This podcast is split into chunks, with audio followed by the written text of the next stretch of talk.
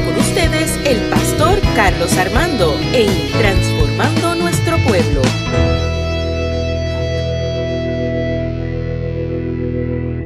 La Iglesia Evangélica Unida de Cabo, nuestra iglesia. Saludamos a todos los que nos ven por Facebook, por YouTube, luego por el podcast Transformando Nuestro Pueblo. Eh, muchas bendiciones a todos. Yo estoy sumamente contento porque si, si ven, tenemos la, la mesa de la cena en el altar.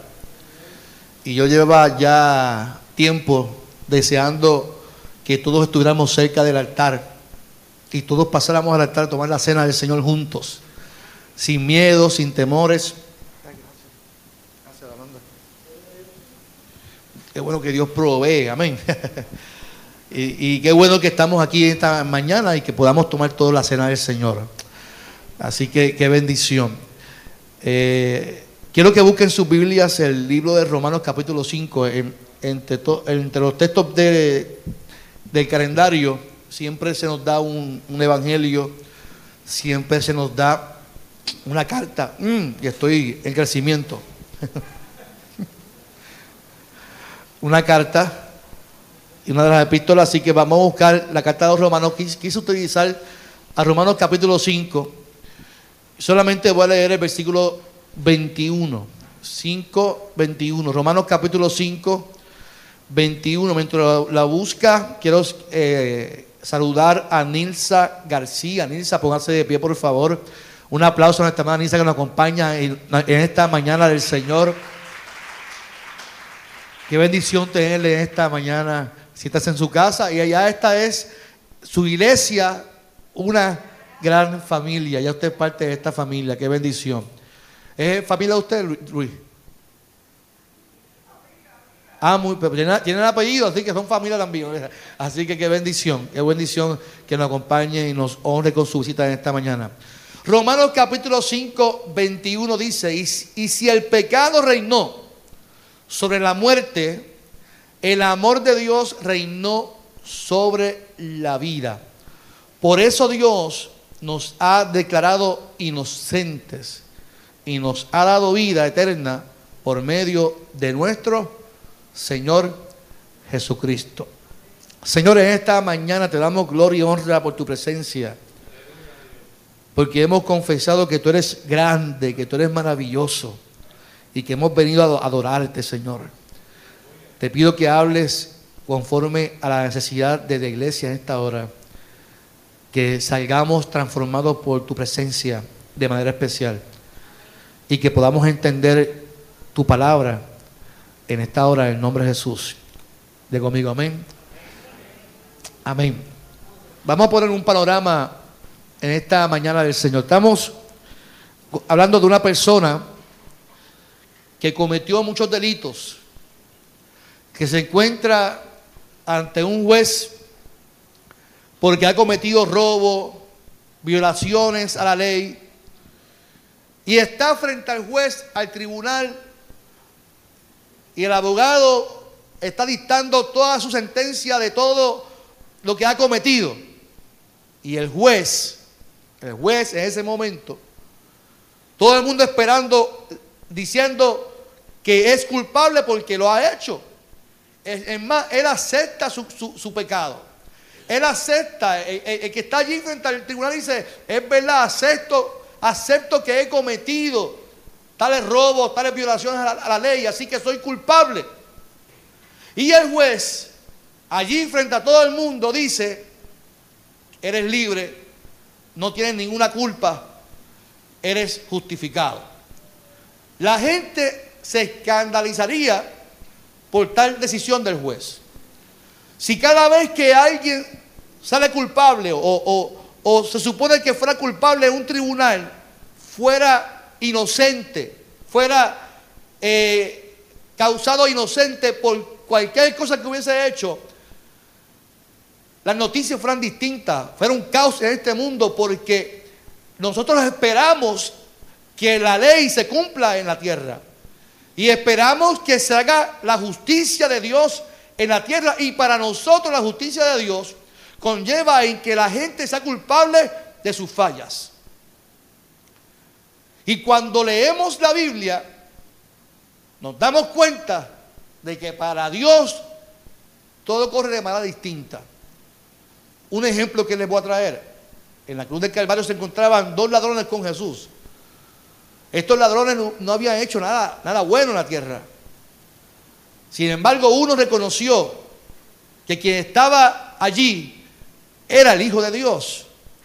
Y con el simplemente el hecho de reconocer que ese que está ahí es el Hijo de Dios, sus pecados fueron justificados al instante. ¿Usted sabe lo que es eso? No estamos hablando que no fue bajado de la cruz. No estamos hablando de que, que para el mundo fue libre. Pero en su vida, en su alma, en su espíritu, Dios lo estaba allí justificando y que su vida, a pesar de que cumplió la condena por su maldad, en su espíritu y su alma, su vida iba a ser transformada y justificada porque Jesucristo lo determinó de esa manera.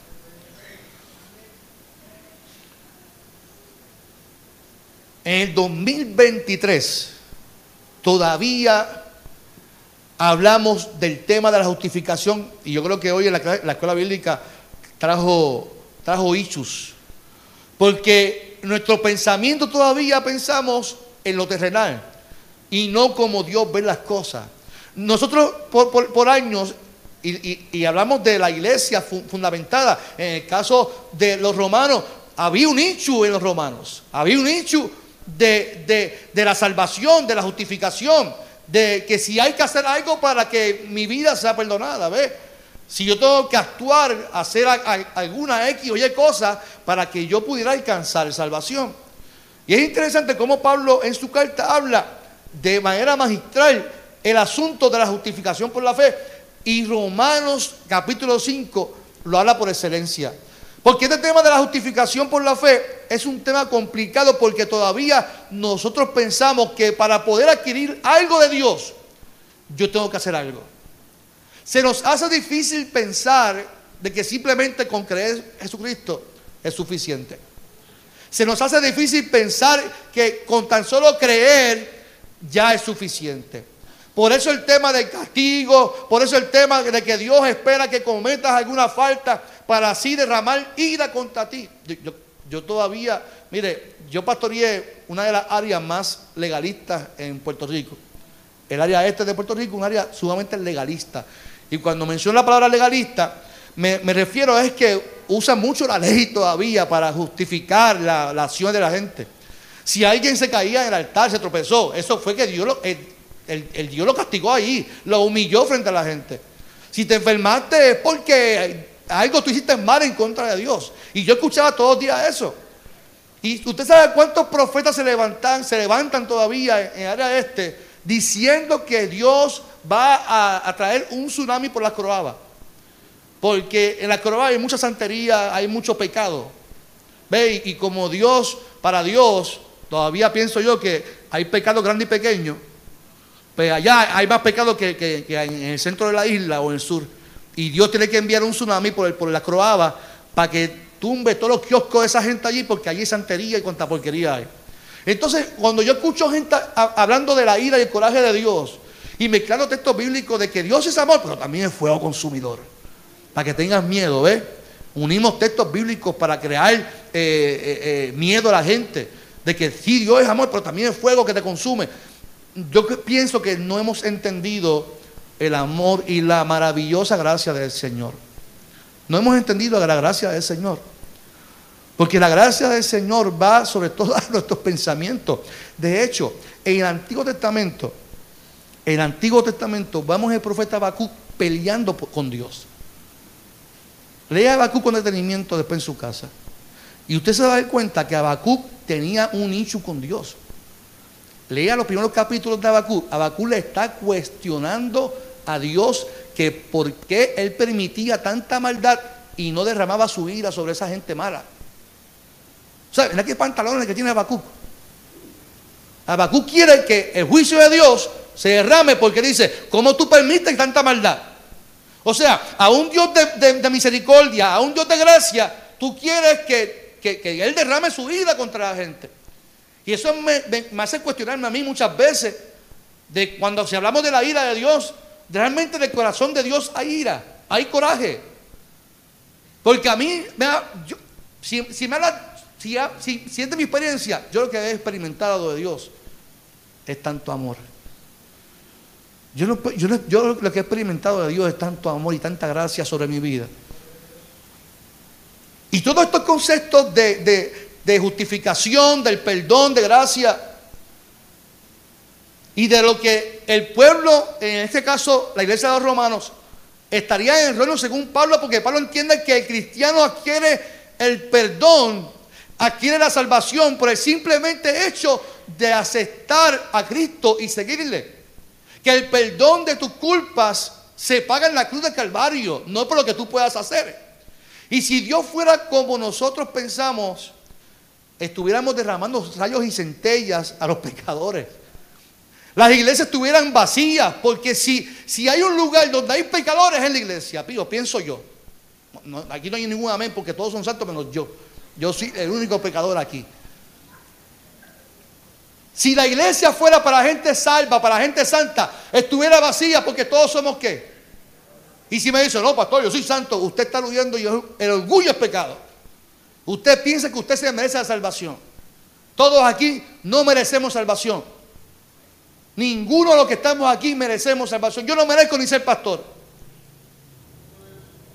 Sin embargo, en su gracia, en su infinita bondad, Dios se fijó en nosotros y nos permite congregarnos y alabarle. Nos permite estar aquí y rendirle tributo a quien, a Él, no a nosotros, porque esto es para, no para nosotros, es para que reconozcamos su grandeza, reconozcamos su gracia que es inmerecida, es gratis, es gratis. Y el problema es que ante los retos como cristianos nos gusta aparentar esa santidad tan falsa a veces que nos mueve a hacer de una manera en la iglesia, pero en nuestra soledad y en nuestra naturaleza actuamos diferente con nuestro pecado. Y ante la pregunta que nos pudiéramos hacer, ¿por qué Dios nos aceptaría? a veces me hago esa pregunta, ¿por qué Dios no me acepta tal como yo soy siendo tan pecador. Y Pablo lo explica en el verso número uno. Él dice, Dios nos ha aceptado porque confiamos en Él. Confiar en Él no es simplemente eso, conlleva una responsabilidad. Yo creo que Fernando lo, habló de manera muy, muy buena en la clase de hoy. Porque no simplemente yo decir yo creo en Dios, es que mis acciones, lo que conlleva el yo tener fe en Cristo me conlleva a mí en vivir una vida en transformación y que cada acto de mi vida va a la par con lo que yo estoy confesando. O sea que si yo soy cristiano, aunque, aunque yo sé que mi, humanidad me invita como, como ser emocional, y como ser también espiritual, que hay cosas también que me llevan a, a, caer y a ser tentado pero me enfoco en la gracia que es gratis, pero que hubo alguien que lo apagó por mí para que yo viva en integridad ante sus ojos. Así que conlleva una responsabilidad, una manera de tomar decisiones a favor del Evangelio. ¿Cuánto dicen amén? Porque esto es a favor del Evangelio. Y cuando menciono tomar decisiones a favor del Evangelio, me refiero a todo lo que conlleva el ser creyente, conlleva una responsabilidad tu ética de vida, tus acciones, nuestro orgullo. En fin, toda nuestra vida debe de ser regida de esa forma, en la ética del Evangelio, la gracia de Dios. Y si viviéramos así, no hubiera tanta gente herida en las iglesias. Porque cuando yo pienso que soy más santo que otro, eso me lleva y me invita a mí a juzgar, y a condenar a los demás. Y yo, lo voy a decir con toda honestidad, porque aquí no, hay ese tipo de personas, gracias a Dios. Yo veo una iglesia yo, tengo que, yo me siento orgulloso porque cada una iglesia muy madura en eso. Pero lo que me están viendo y, si te sientes aludido, pues reflexiona lo que te voy a decir. Si estás más pendiente al pecado de, de los otros, es porque en tu, en tu intimidad tú vives, tú vives peor a quien tú estás juzgando. Cuando nos dedicamos a señalar y a señalar al pecador, es porque en tu intimidad tu, tu vida da, da lástima. Porque cuando uno sabe que uno no se merece la salvación, que uno vive por gracia, iglesia, uno vive amando a los demás. ¿Cuánto dicen por eso?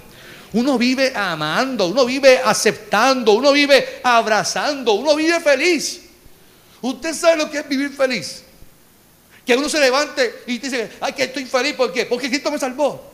Y ve a la gente no como pecadores, sino ve como hermanos e hijas e hijos de Dios, que Dios los ama también tal como son.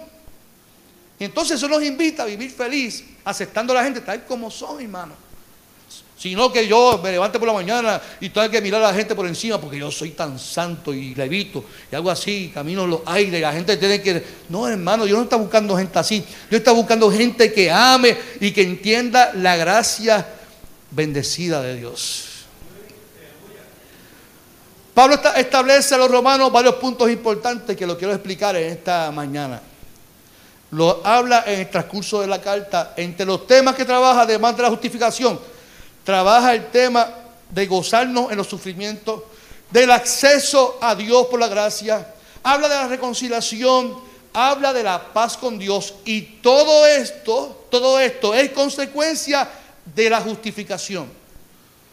La justificación arrastra consigo la gracia, arrastra consigo la paz con Dios, arrastra consigo el acceso a la gracia de Dios. Así que Pablo tiene que aclarar esto sobre la paz, sobre todo eso, porque tiene que aclarar los asuntos en la iglesia, porque todavía hay sector en los romanos que todavía piensan que para ser salvo, para alcanzar el perdón, tenía que cumplir ciertos requisitos. Y estaba escribiendo a la iglesia de Roma, porque créame que cuando Pablo escribió esto, si fue él o no, lo escribió pensando en la iglesia de Roma, no fue, pensando en nosotros. A nosotros nos cae el sello cuando leemos el texto bíblico, porque todavía hay asuntos que tenemos que resolver como creyentes en Dios. ¿Qué Pablo explica en ese momento? Dice, nosotros éramos enemigos de Dios, pero aclara, que éramos enemigos de Dios. Nosotros éramos enemigos, pero por medio de Cristo tenemos paz con Dios. O sea, la justificación nos lleva a tener de ser enemigos a ser amigos de Dios. Y eso nos lleva a tener paz con Dios. La pregunta que yo me hago entonces cuando leo el texto, ¿quién era enemigo? ¿Era yo de Dios o Dios conmigo? El asunto es sencillo. Dios nunca se alejó de nosotros. Dios nunca se ha convertido en enemigo del pueblo.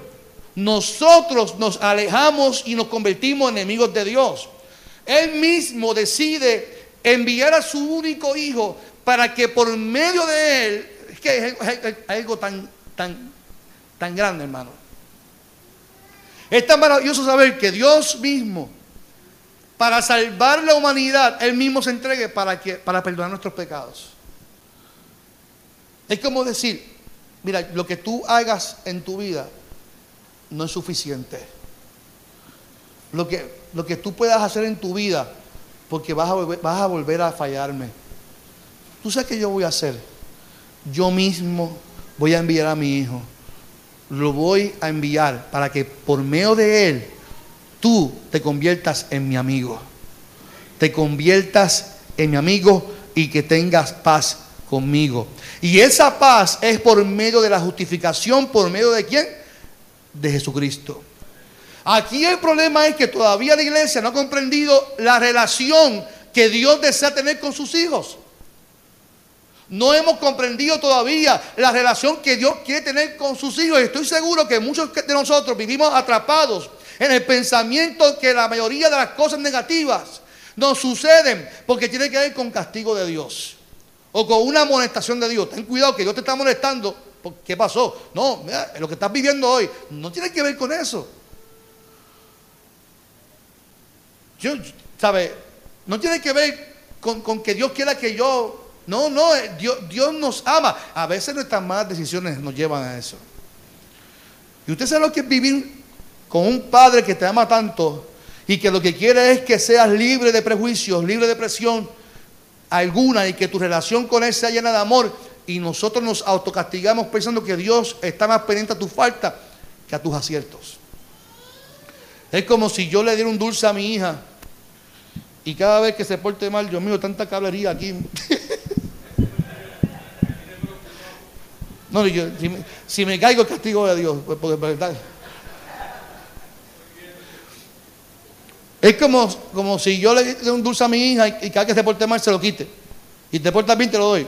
Entonces, nosotros vemos la salvación así. Vemos que depende de lo que podamos hacer y se nos olvida que es creyendo en Jesucristo. Dios no me va a quitar, me va a dar, me va a quitar. Imagínate que todos los días me la quitaría. Todos, todos, todos los días sería un, un, llantén, una queja y viviría una vida de sufrimiento el pensar que mi relación con mi padre es así. La paz con Dios es la tranquilidad, escuche bien, la tranquilidad, el, el saber plenamente que Jesucristo me hizo hijo de Dios. La paz que yo tengo, que usted debe tener, es que tu relación con tu Padre se fundamenta en Cristo. Él fue quien murió, Él fue quien se entregó y Él es quien te hizo amigo e hijo de Dios. Y eso me, me da paz. Eso me tiene que dar paz. Eso me tiene que dar felicidad, mi amado. Eso me tiene que entusiasmar por la mañana y decir gracias a Dios porque tengo una vida, a pesar de que tengo mis conflictos, mis situaciones, tengo, tengo tal cosa, pero qué bueno que, tengo una gracia, qué bueno que tengo mi familia, tengo dos suegras, hermanos, qué bueno que tengo dos suegras. Todos, todos tienen una, yo tengo dos. qué bendición. A quien amo mucho que conste que las amo mucho. Son dos excelentes mujeres de Dios. Así que esto nos tiene que mover a entender que tenemos que vivir felices eh, porque tenemos paz con Dios. La paz que ofreció Jesús y nos ofrece Jesús con Dios se fundamenta en la armonía con Dios. Esa armonía no tiene espacio para el odio o castigo, como quieran llamarlo los seres humanos lo repito nuevamente, la armonía entre Dios y usted no tiene espacio para odio, no tiene espacio para castigo, tiene espacio para amor, tiene espacio para abrazarte. Jesucristo se entregó una vez en la cruz del Calvario para que tu vida y mi vida fuera perdonada, mi amado. La justificación, además de darnos paz con Dios, tiene también otro resultado en ti y en mí, y es también que nos da acceso a la gracia, que según Pablo nos mantiene firme. Lo, quien, nos mantiene firme en nuestro caminar es la gracia, que cuando fallamos y sentimos que nos perdemos, ahí nos recordamos que esto es por gracia y que la gracia nos mantiene firme ante lo que vivimos constantemente en nuestras vidas. ¿Usted sabe lo que es acceso a la gracia? Mire, hoy en día que todo, todo es eh, password. a mí me da gracia que, que yo voy a entrar a mi red social y tengo que poner un password para entrar a mi red social. Si, yo, si quiero entrar a mi cuenta de banco, tengo que ponerle un qué. ¿Y cuántos tienen problemas con los passwords? Que usted dice, bueno, voy a entrar a tal, a tal cuenta. Eh, ¿Cuál es el password? Y entonces ya uno hace con miedo porque te bloquean la cuenta. Y entonces le pone la cuenta, le dice, pues se me olvidó el password. Le vamos a crear un password nuevo. Y cuando escribes el, nuevo, dice, no puedes repetir el password pasado. Pero si ese fue el que yo puse ahorita, imagínate que no era el password.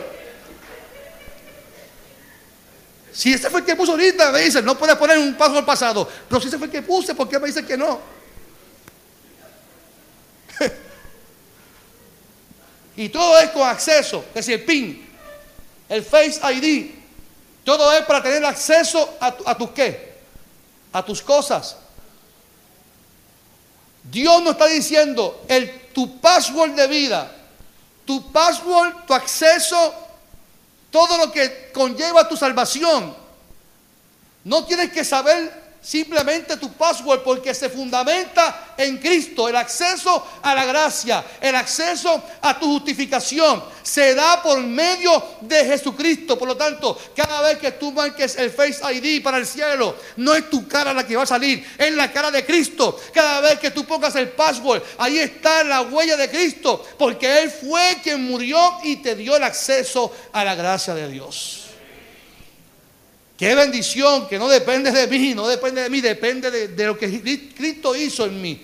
Cristo es el acceso, Cristo es el password, el pin number, todo depende de Él. Quiero que lo entiendas así porque ese acceso tuvo un costo, mi amado. Cristo murió para que nosotros entramos confiadamente a esa gracia donde somos justificados, somos libres, somos perdonados. Cuando venimos al Evangelio con nuestra fe en Cristo, Dios nos mantiene, nos declara inocentes y se inicia nuestra relación con Él en paz, pero fundamentada nuestra fe en Cristo Jesús. Y lo interesante de la justificación, que es así nuestra entrada con Dios, tu justificación es el comienzo de una relación. Entonces, Pablo habla sobre la justificación y en el verso 12 en adelante, hasta donde leemos, Pablo comienza una serie de comparaciones sobre entre Jesús, que es la gracia, que es la justificación, y sobre Adán. Pablo comienza a hablar sobre Adán y sobre Jesús y, se pone intensa la, cosa con la iglesia de los romanos. Porque vivir bajo una condenación que no nos corresponde para mí es una premisa incorrecta. Cuando Adán peca, no existía la ley. Porque la ley viene con quién? Con Moisés. Solamente el mandato era no comer qué? El fruto. Así que lo, que, lo que Adán se fundamenta simplemente en obedecer a Dios. Y que viviera y que administrara y que disfrutará del jardín. Eso, eso, fue, eso fue lo que le, dijo Dios. Pero luego que Adán peca, hasta Moisés, los que morían, morían sin ley. Es lo que dice Pablo en la comparación. Solo se fundamentaba en obediencia a Dios, morían en sus propios pecados. Pero luego de Moisés se establece la ley para dirigir al pueblo en cuanto a la naturaleza pecaminosa del ser humano. Pero la comparación de Adán con Jesús, para mí, para mí no tiene ni sentido, mi amado. Y yo estoy de acuerdo, ¿verdad? no estoy de acuerdo ni con la, comparación. ¿Por qué? Mire, porque en Adán se fundamenta el pecado, el, el error. En Jesús se fundamenta la qué? La gracia. En Adán se fundamenta el juicio, muerte, condenación. En Jesús se fundamenta la justificación. En Adán somos borrados del libro de la vida. En Jesús somos añadidos al libro de la vida. Quiero decirte algo que puede liberarte en esta hora, amado. Ante todo lo que tú puedas estar viviendo, en tus malas decisiones, en tus procesos, en tus promesas que vuelves y no cumples. Pablo establece a los romanos que ante el pecado y la gracia es la gracia la que reina en tu vida. ¿Cuánto dice amén por eso? Por lo tanto, cada vez que usted se levante por la mañana, recuerde no el pecado, sino recuerde que la gracia reinó sobre el pecado. Pablo establece que ante Adán y, y, Jesús es la gracia que reina porque nosotros no podemos vivir pensando en el pecado de Adán. Oye, si usted le gusta pecar, entonces se está justificando. En, ah, no, es que yo pequé, ¿por qué? Es que yo, yo vivo según Adán. entonces nosotros no vivimos según Adán. Y eso pasaba en los romanos. Por eso, la, por la comparación. Es que tú no puedes justificar tus actos pensando en lo que Adán hizo. Usted aceptó a Cristo, usted es hija, hijo de Dios y nuestras acciones tienen que ser a la par con las de Cristo. Ahora voy. Yo conozco que hablan, gente que habla y que mencionan también sobre esto de las maldiciones generacionales. Y justifican diciendo que sus acciones es porque es que mi papá, mi abuelo pecó y yo vivo con esa maldición en mi vida. Yo soy así porque que mi papá, mi tatarabuelo pecó, era alcohólico, era adúltero, mi abuelo fue así, de aquí manera.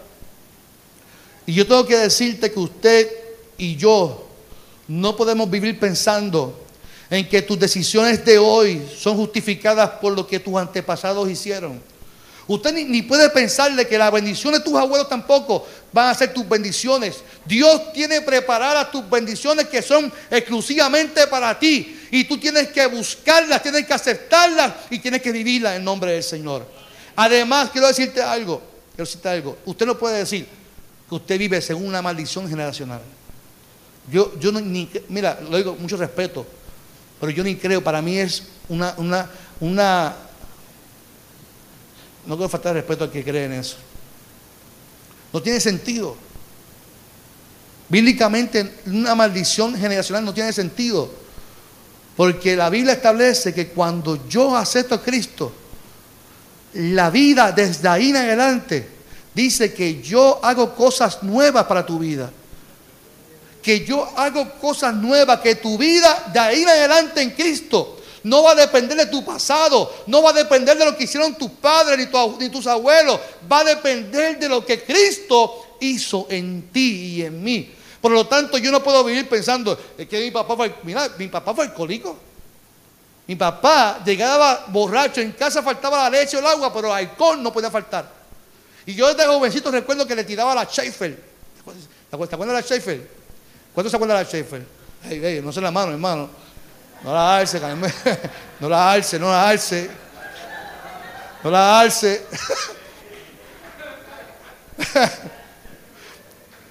Les voy a hacer un chiste, voy a hacer un chiste.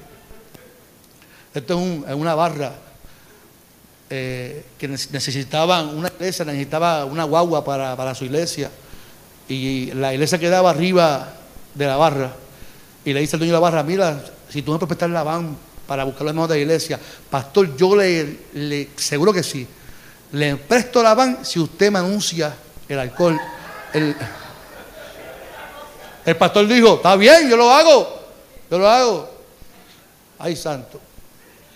El, el pastor buscó los hermanitos el domingo, llegó, ¿y quién estaba ese domingo allí?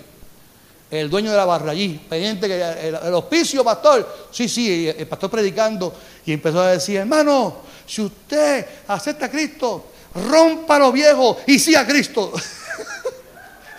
rompa lo viejo.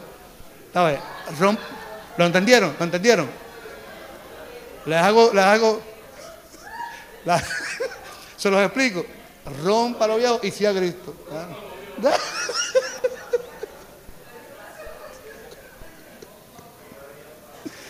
Qué barbaridad.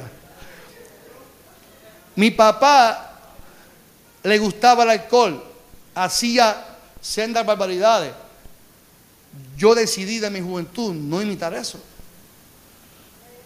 Yo no puedo decir, no, porque es que yo, tengo una maldición en, mi familia porque mi papá... Mi... No. Si tus familiares fueron machistas, hombres que, las mujeres tienen que hacer, mira, no, no tienen que hacer lo mismo. Si tu, el comportamiento de tus antepasados no tiene que ver con la gracia de Dios en tu vida, tú tienes la potestad de permitir a Cristo que transforme tu vida. Pues dice, aquel que está en Cristo, nueva criatura es. Las cosas viejas pasaron, he aquí, de aquí en adelante, todas, todas en mi vida son hechas nuevas. Aleluya. Qué, qué poderoso es el Señor y permitirle a Dios que transforme nuestra vida y que esa justificación, la gracia, nos transforme en una bendición. Es una bendición, mi amado. Es una bendición entender, nos da paz, nos da tranquilidad el saber que somos justificados. Yo tengo que decirte que usted no puede vivir pensando que tus decisiones de hoy las de hoy son justificadas por lo que tus antepasados hicieron. No, amado. La, Biblia establece que cuando usted y yo nos acercamos a Él, su gracia nos hace nuevas personas. Cada vez que usted vaya a tomar una decisión en su vida, piense con la gracia. Piense con la gracia. Piense con la gracia. Cada vez que tome una decisión, piense en la gracia, la responsabilidad, como decía en la clase de escuela bíblica, la responsabilidad de la gracia, lo que me, equipa la gracia del Señor. Con la justificación y no con la mente que nos lleva a vivir condenados al pasado. Ser justificado es significado que ante el tribunal, ante Dios, ya no somos culpables. No somos culpables. Mire, yo, yo estoy seguro que hay gente que cuando llega al cielo, si es que llegamos, no sé si es arriba o abajo o en medio, no sé, cuando llega el momento que nos encontremos cara a cara con el Señor, usted le diga, usted le diga, Señor, yo te quiero pedir perdón por lo que yo hice en 1900. Es que eso todavía yo lo guardo aquí, porque eso fue fuerte. Y yo te diga, es que no sé que tú me estás hablando. Sí, ¿No te acuerdas, Señor? Lo que yo hice, eso fue grandísimo. Yo me cocoté, como decimos por ahí, yo me cocoté. Es que yo no sé de qué tú me estás hablando, porque hace más de dos mil años, por medio de mi hijo, tus pecados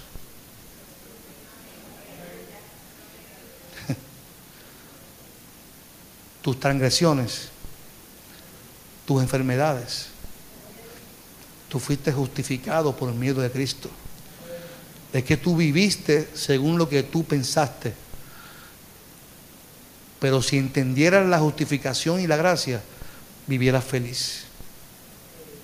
Vivieras alegre porque sabe que hay un Cristo que se entregó y que nos llama justificados, nos llama hijos, nos llama hijas y nos llama hermanos de Dios. No vivamos con miedo ante Dios, mi amado.